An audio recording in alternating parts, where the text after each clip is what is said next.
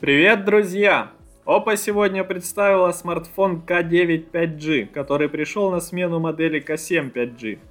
Это первый представитель линейки с экраном повышенной кадровой частоты, она в данном случае составляет 90 Гц. Oppo K9 5G построен на однокристальной платформе Snapdragon 768G. Небольшое улучшение в сравнении с K7 5G, в основе которого лежит Snapdragon 765G. Смартфон получил дисплей OLED диагональю 6,43 дюйма, разрешением 2400 на 1080 пикселей со встроенным сканером отпечатков пальцев. Объем оперативной памяти LPDDR4X 8 ГБ, а вот флеш памяти может быть 128 или 256 ГБ. Соответственно, цена в первом случае 310 долларов, во втором 340 долларов. Во врезанной фронтальной камере применяется датчик изображения разрешением 32 мегапикселя.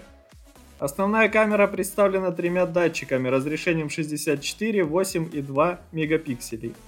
Емкость аккумуляторной батареи составила 4300 мАч, мощность проводной зарядки для модели среднего уровня очень приличная, 65 Вт.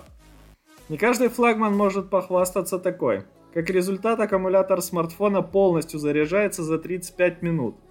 Толщина Oppo K9 5G составляет 7,9 мм. Масса 172 грамма. Смартфон поддерживает работу с двумя картами SIM, оснащен стандартным разъемом для наушников и работает под управлением Android 11 с интерфейсом ColorOS 11.1. Цветовых вариантов два, черный и градиентный синий.